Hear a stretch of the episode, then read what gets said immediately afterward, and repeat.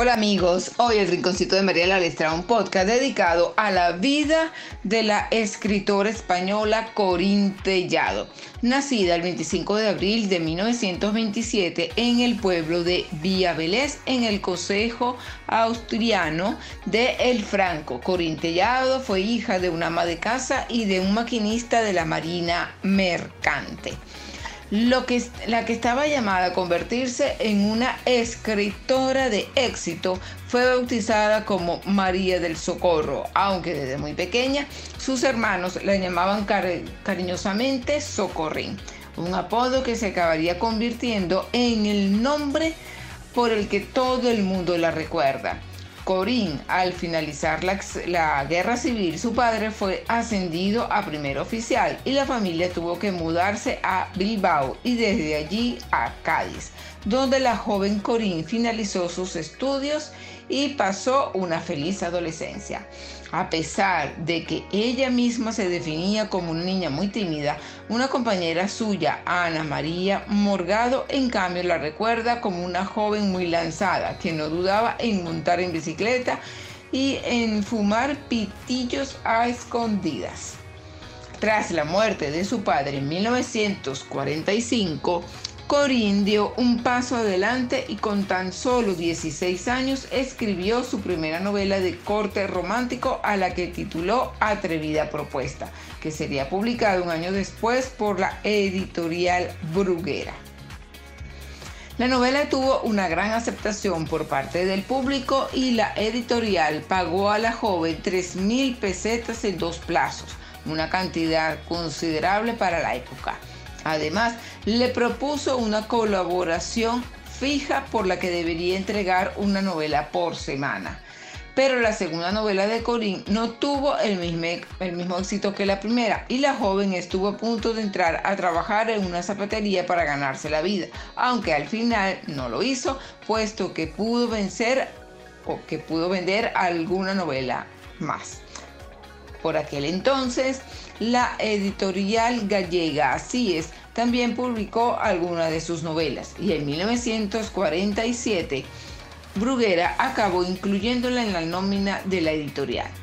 Corinne demostró desde muy pronto ser una escritora prolífica y muy dedicada. Se ponía a escribir antes de que saliera el sol y en poco más de dos días podía tener acabada una novela. Aunque empezó a estudiar psicología, al final Corinne prefirió seguir con lo que realmente la apasionaba, la literatura romántica. Sus novelas cortas, de poco más de 100 páginas, eran recibidas con enorme entusiasmo por los lectores, hasta el punto de que muchas de ellas tuvieron que reeditarse debido al gran éxito obtenido. En 1951, Corín Tellado se trasladó a vivir definitivamente a Gijón, donde firmó un contrato con la revista femenina Vanidades que tenía gran difusión en Hispanoamérica, con la, con la que colaboraría durante más de 50 años.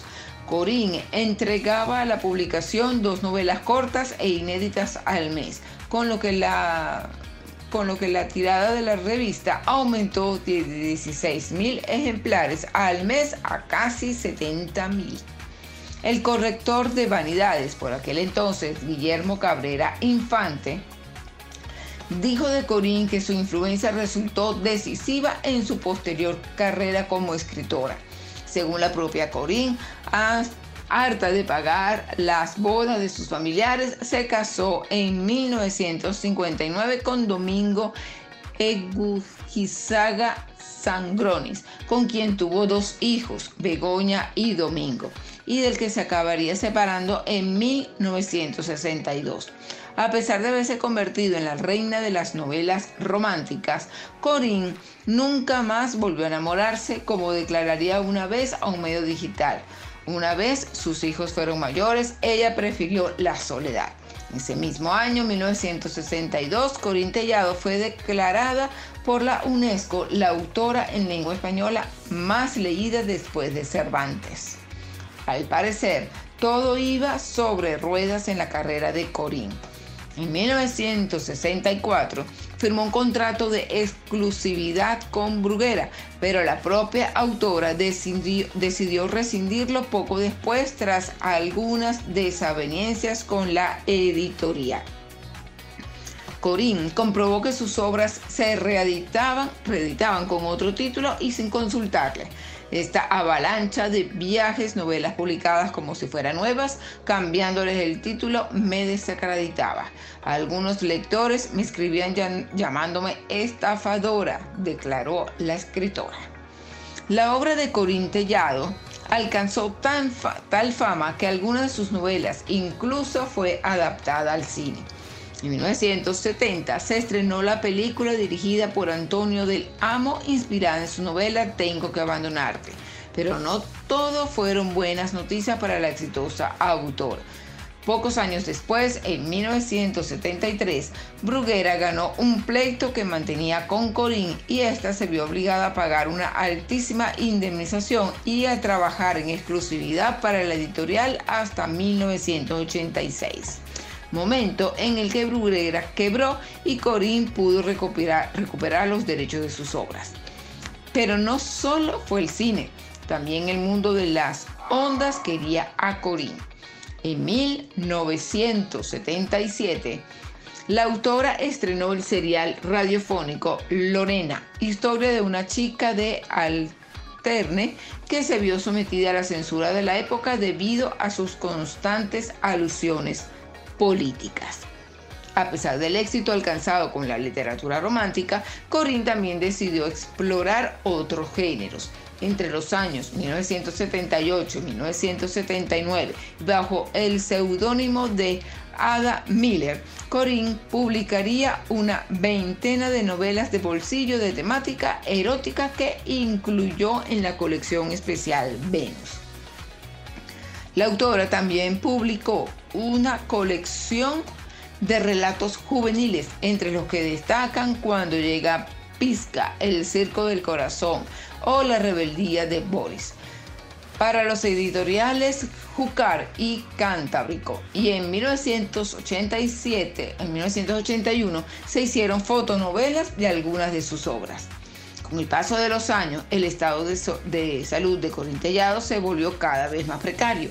Al final tuvo que someterse a un tratamiento de diálisis peritoneal, lo que le impidió seguir publicando aunque fuera dictando a su nuera alguna de sus obras más. En el año 2000 y gracias a las nuevas tecnologías publicó su primera novela por internet llamada Milagro en el Camino en 2008, Corín se adhirió a la campaña Doy la cara por la oficialidad en favor del reconocimiento del asturiano o bable como lengua cooficial del Principado. El 19 de abril de 2009, después de sufrir un infarto cerebral, Corín Tellado moriría a los 81 años en su casa de Gijón.